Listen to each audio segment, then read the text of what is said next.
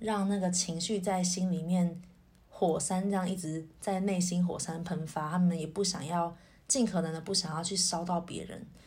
对，但你也知道，就是当内心的火山把自己的容忍度就是烧炸了之后，喷发出来也是很惊人的嘛，因为你自己都被炸伤了。然后喷到别人，那一定是那个杀伤力一定也是很大的。Hello，大家好，欢迎回到说说心里话第二季，我是安，我是一名正在就读咨商研究所的学生，同时也是以企划和文字接案为主的接案工作者。Hello，我是安，这几天就是寒流十一度，十一到十三度的天气。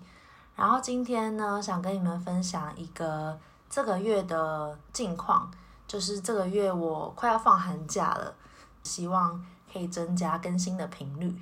再来就是一月二十六号的时候，SoundOn 有举办一个街头播音室，就是会在迪化街那边呃设立一个透明的录音室，这样。然后我一月二十六号的晚上。七点到九点会在那边就是录音，所以如果有兴趣、刚好有空、有经过的听众朋友们呢，可以欢迎在那边跟我打招呼，然后结束之后可以跟你们碰面聊聊天。我是不知道真的会不会有人去啦，但还是想说在节目上面宣传一下。好，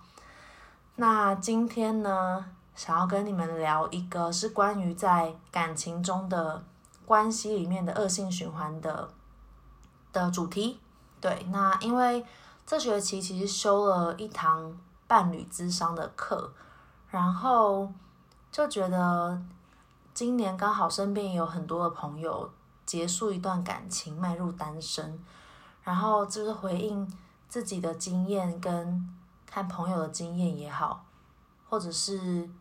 呃看到一些书啊电影就。还蛮有感触的，就是对关系啊、爱情相处这些事情，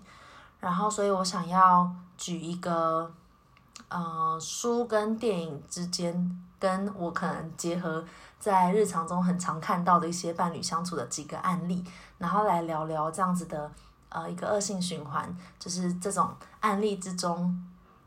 呃，这一对情侣到底双方为什么会冲突不断？或者是双方的感觉都都感觉到什么？有没有什么共同的情绪之类的？好，那第一个例子就是，嗯，可能情侣双方 A 跟 B 好了，可能 A 是一个比较喜欢，呃，事情能够 A 是一个比较提出需求的那一方，就是他有什么想法跟需求，他都比较了解自己，然后也会跟另一方提。对，所以他可能就会跟另一方说：“哎，就是我希望我们家务怎么怎么分工啊，或者是会希望说，呃，我想要你多陪我一点啊，可能陪我去看电影啊，或者是我们每天花多少时间相处啊，这样。所以呢，对 A 来说，表达情感啊，跟沟通是件很容易的事情，所以他也很可以去表达自己的需要。但是，当他们的吵，他们的吵架的症结点就是在于 A 的需求没有被满足的时候。那在前面几集的一些伴侣相处上面的主题，我也有聊过，就是有时候我们都有一些需求没有被满足，因此带来一些失望啊，或者是难过的情绪的这种经验。所以呢，当 A 他需求没有被满足，举例来说。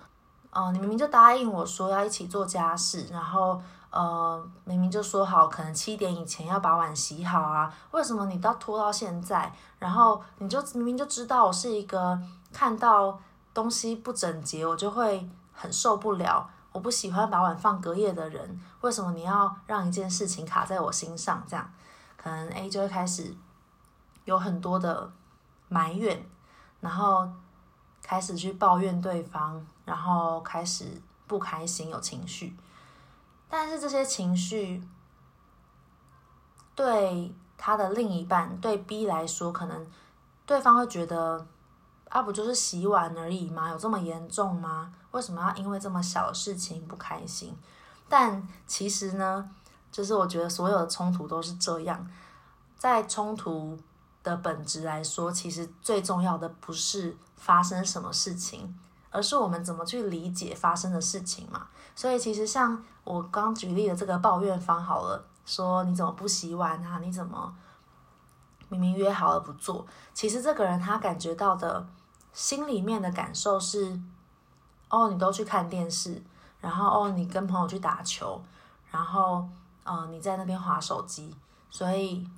你看起来就是很自私，你根本就不在乎跟我的约定，所以他会联想到的是你不在乎约定，你更在乎自己，你不在乎我，这 就是这一串的连接才是这一堆连接跟诠释才是 A 会这么生气的原因，就是所以呢，在听众你的另一半或者是你，如果有相似的经验的时候，就是。我觉得我们可以把这个目光的焦点稍微往下移一点点，就是我们不要再着重在这个那个表面的事情之争了，因为这些事情其实说到最后，其实每个人做事方式都不一样，然后每个人都有处理问题的方法，然后这些事情其实发生了一百件事情也根本就不是重点，因为最重要的是你怎么想嘛。就可能不管是洗碗的事件，今天可能是洗碗事件，好像对方答应你会洗碗了，之后可能会是，呃，假如说，呃，去吃饭然后迟到的事件，或者是诶，在之后可能又是一些很其他，假如说他的职涯事情，他的职涯规划，他没有跟你讨论的事件，这些看起来都不一样，但也许他带给人的核心感受是一样的。可能都会导引到，我随便讲，可能导引到，呃，你不重视我，然后你不尊重我，然后你没有把我们的关系放在心上，就是可能很多的事情，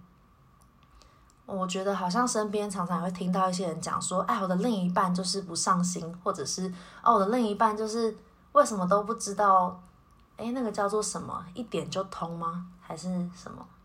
嗯，诶，老师老师说一个学生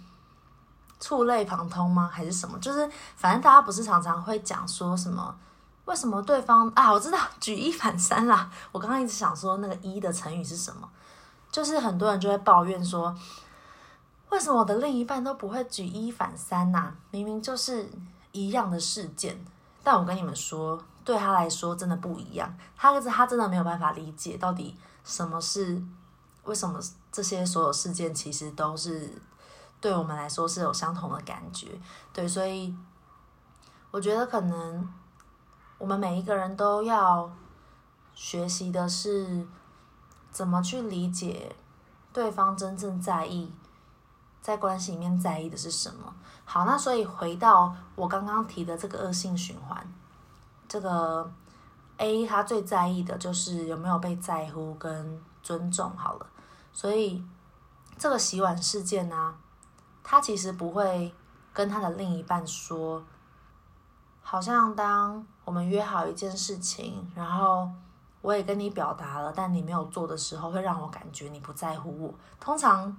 嗯，我们一般在人际关系中也比较不会这样说话嘛。但其实这是他真正的感受，对吧？那所以，对他的另一半来说呢，他另一半自然而然就不会知道 A 在意的是这些事情，跟有没有被在乎，有没有被尊重。B 只会觉得，为什么你要一直催促我啊？好烦哦！我就会按照我自己的步调做啊，为什么老是要一直按照你的方式做事？还有为什么好像你说什么我就一定要做的感觉？所以。因为像刚提到的，A 是比较会表达自己的需求嘛，所以 A 的难过是难过在，哎，为什么我讲了，然后都没有人听，我我那么努力的跟你讲，我还生气，我还跟你吵，哎，然后你都不在乎。但其实他的另一半就是感觉到，就是你怎么那么爱生气呀？这种事情有什么好生气的？你是不是太小题大做啦？然后因为 B 也觉得很烦嘛，就被责骂了，或者是。好像会觉得，哎，我怎么好像被否定啦、啊？觉得被被觉得事情都做不好啊，然后好像被强迫啊，等等的，就是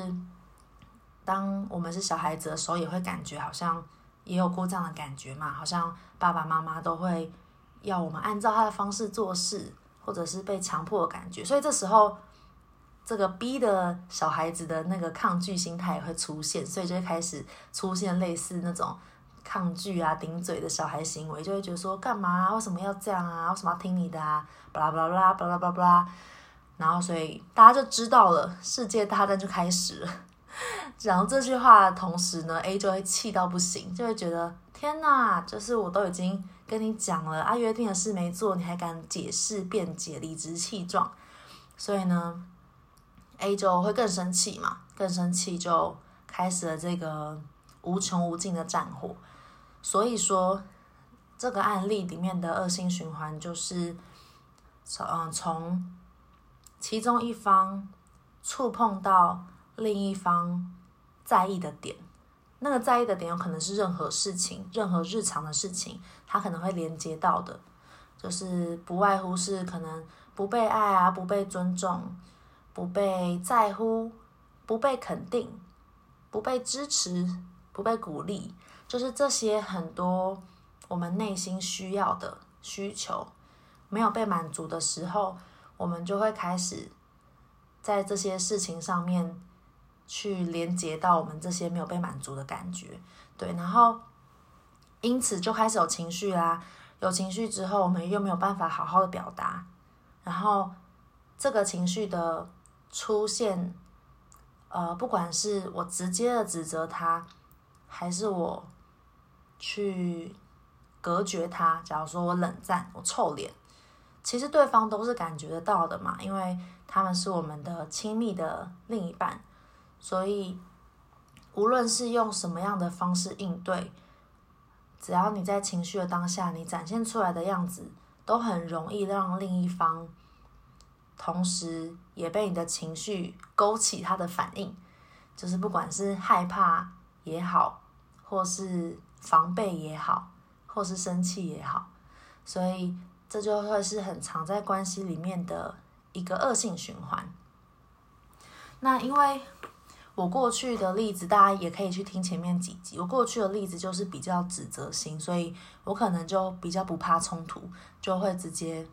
跟另一半开始讲说啊，你怎么答应的事没做啊？你在干嘛啊之类的。但我知道还蛮多人是他们非常的避免冲突，所以呢，在有一些两个人可能都以和为贵的状态下，那就不会有呃火花冲突或是困扰了吗？其实 no no no，就是我觉得如果不知道怎么表达情绪。用忍耐，然后最后大爆发，这种就是更可怕。像是可能，我就举第二个例子好了。那我就是随便拼拼凑凑一些书跟影集跟呃我看过的所有案例的综合版，这样。好，那这个案例就是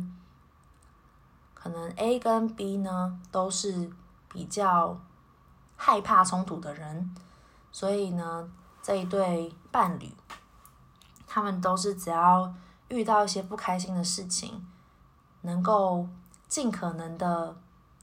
化化大，那叫什么？大事化小，小事化无，这种很把它挥过去的心态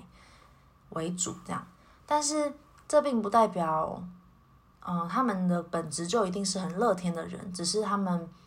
宁可让那个情绪在心里面。火山这样一直在内心火山喷发，他们也不想要，尽可能的不想要去烧到别人，对。但你也知道，就是当内心的火山把自己的容忍度就是烧炸了之后，喷发出来也是很惊人的嘛。因为你自己都被炸伤了，然后喷到别人，那一定是那个杀伤力一定也是很大的。所以可能其中一方呢。像是刚才的情境好，他一样会在一些情境上面感觉，嗯，举例来说，他感觉自己好像没有自主权，常常觉得被决定，然后常常觉得自己是在关系中好像都是位置比较低的一方，所以他也常常忍耐，然后忍到最后呢，当他真的受不了的时候，他也没有办法去用责备的方式，因为那不是他擅长的方式，所以他最后选择的方式就是会直接说：“好啦，我们分手，分手好了。”我觉得我没有办法再继续下去了。那这个行为对对方来说，或者在一般人看来，就会觉得好像很幼稚嘛，对不对？怎么会好像一些没怎样的小事也要提分手，或是为什么要？一段在一起这么久的关系，然后把分手挂在嘴边，但其实这个人的内在历程是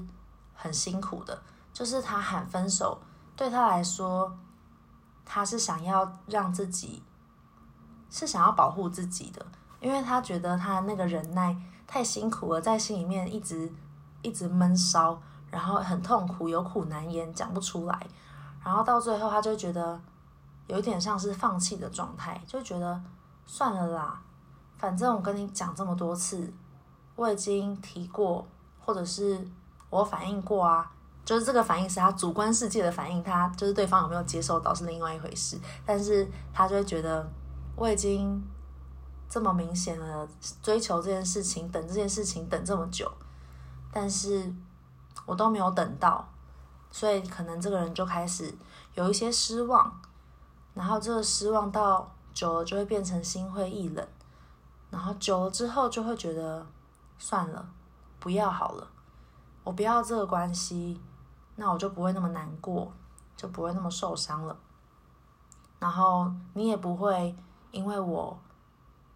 的情绪被我波及，那我们还是不要在一起好了。所以其实这个分手说出来是。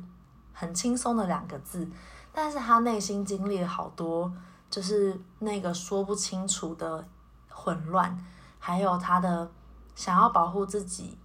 又想要照顾对方，又希望两个人好，但又不知道怎么做的这种挫折和困难。然后就是看到像这样子的人的时候，有时候就会觉得，以前可能都会觉得。就是是什么样的人会随便提分手，然后好像很轻易的不要一段关系。我相信这也是他的另一半会感觉到的，就是另一半就可能会觉得，为什么你会可以这么轻易的说分手，或是这么轻易的不要？我都那么努力，那么坚持这么久了，然后我都这么在意你们关系，我们的关系，那。这个轻易提分手的人，就容易被觉得说他一定不在乎这个关系，但不，有时候他就是太过在乎，然后所以才会很受伤，然后才会有很多的这种不知道该怎么办，最后化为一句分手的行为。所以该怎么说呢？就这都是另另一种恶性循环。这个提分手行为的那个内心的历程没有被看见。然后被误解成一个不在乎关系的人，然后他的伴侣就受伤难过，然后觉得也不被重视啊，然后被丢弃啊，然后可能对方也许就接受了，也许不放弃还挽回，但是这对关系都是一个好大的伤害，然后两个人都很挫折，可是这。你说两个人没有爱吗？好像也不是，就两个人也很爱对方，可是就只是用错的方式去表达，或者是好像在情绪的当下没有办法稍微缓一缓，或是找不到一个好的方法，或是出口，然后就变成一个很自动化，就像是一个，好像是一个。掉进一个没有办法走出来的迷宫，就会一直在那边循环，然后重复这样子的一个过程。如果一直都没有办法解决，可能最后就两个人出口的地方就是结束，就是真正的关系断裂。就觉得看到很多好像这样的案例，就会觉得还蛮可惜的。就是为什么好像那些在乎跟爱都比较难被呈现在关系里面，可是两个人就是都有各自的伤痛，然后在这个伤痛里面，就是带着伤痛彼此相处，又彼此伤害的这种感觉。对，然后讲到这边好像有一点就是绝望，但是其实还是有还是有解方的嘛，就是因为聊这么多，并不是说，嗯，就是所以关系一定会就是走向这种很悲剧的状态，只是想让大家知道说，很多时候有一些行为。呃，我们理解他的方式跟他实际的意思，可能是有落差的。然后还有我们表现出来的行为，有时候也有可能被别人错误的接收，或是也不一定能够那么呈现我们内心的状态。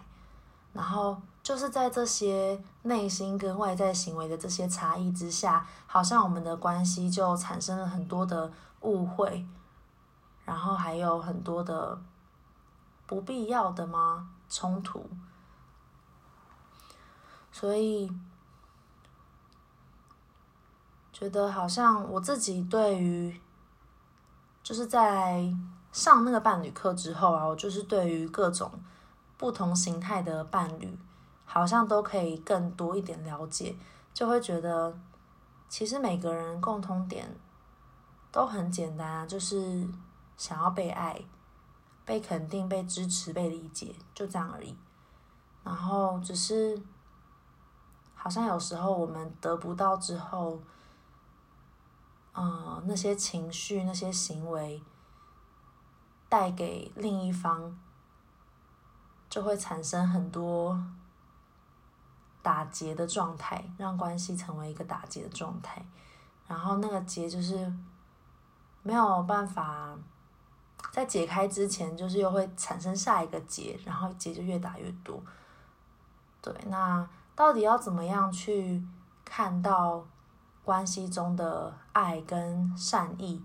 我觉得是很难、不容易的一个课题啦。对，但是有时候好像也是可以从我们自己先试试看，就是从我们自己先做，就是让像我自己有时候也会多练习去。现在是没有另一半，但可能我就会对朋友啊、家人，可能就会稍微尝试多一点肯定，或者是即便我说不出口，我也会。在心里面多一点善意的了解，可能就会去理解说，哦，他们这个行为可能不是在否定我，可能不是在质疑我，或是批评我，他们可能是担心我，然后他们可能是表达他们的在意，还有他们的关注，只是他们会习惯用这样的方式表达。然后，所以我可能会先从理解他们的行为开始，去转换一个方式去理解。因为当我们很坚定不移的有一个很直接的连接，哦，他他这样子笑就代表他他不认同，然后他沉默就是代表他不同意。假如说我们对很多人的行为都已经有一个既定的框架跟理解。我们没有第二个选项的时候，那情绪还有很多我们相对应的行为就会被启动嘛。所以我觉得我们自己可以先做的是，可以从理解开始。然后，那当然这个理解也不是说每一个人都是善意的，所以我们每一个都善意理解他。就是我们可以去想想看有哪些理解方式。然后，当然，如果可以的话，关系够好的话，可以去做核对的行为，就是可以问问他说：“哎，那像我每次这样做的时候，你都会这样回应？假如说，哦，我每次好像希望你做家事的时候，然后你好像都在滑手机，是因为你很想要休息吗？还是因为你其实不喜欢这样的家务分工？也许可以去用询问的方式去澄清和核对你的理解，因为当我们把自己的想法加诸在对方身上的时候，嗯，也许对方就没有机会去反驳，或者是我们根本看不到他反驳的那个真心，我们可能只是觉得，哎，你就是你只是在找借口。就是我觉得我们要怎么样让自己也成为一个有比较弹性的视角，这也是很重要的一件事情。然后我我其实有观察到，我身边的蛮多朋友是都有这样子很弹性理解他人的能力。然后我觉得这是一个很棒的能力，因为当我看到他们能够去很真诚的好奇别人，去理解他们的时候，好像那个关系就会松动一些，好像对方也不用那么紧张的去解释自己，或是去防备自己。因为每个人都是像之前我跟君君聊到被误会那一集，每个人就是一旦被误会了，有时候会不太舒服嘛，尤其是又是被那么关系那么近的人误会的话，所以一定想当然就会去赶快去解释啊，很着急啊，很有情绪的讲话啊，或者是生气啊等等的，那当然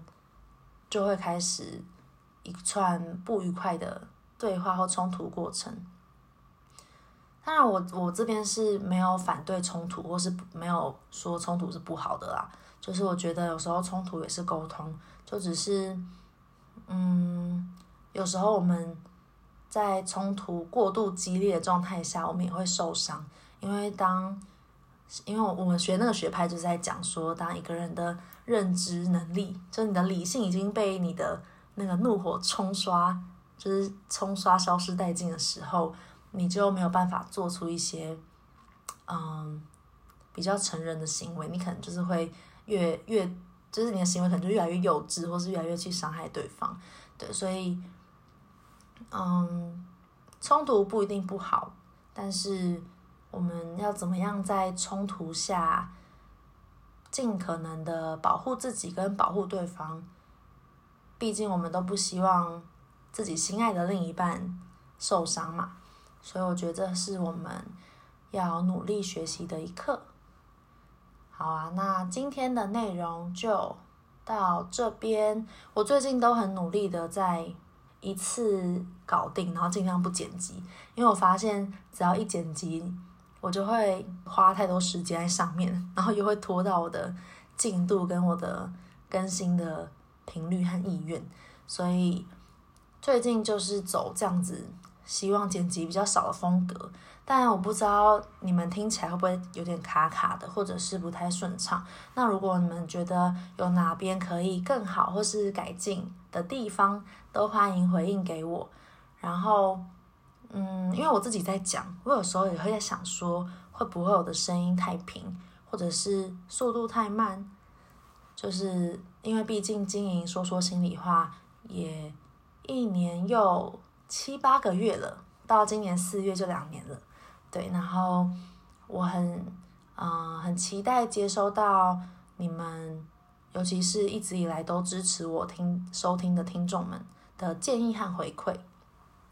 对，那有什么想法呢？都欢迎到 Apple Podcast 里面评论，呃，也欢迎在我的 IG 里面留言给我。那我们这一集的内容就到这边喽，我们之后再见，拜拜。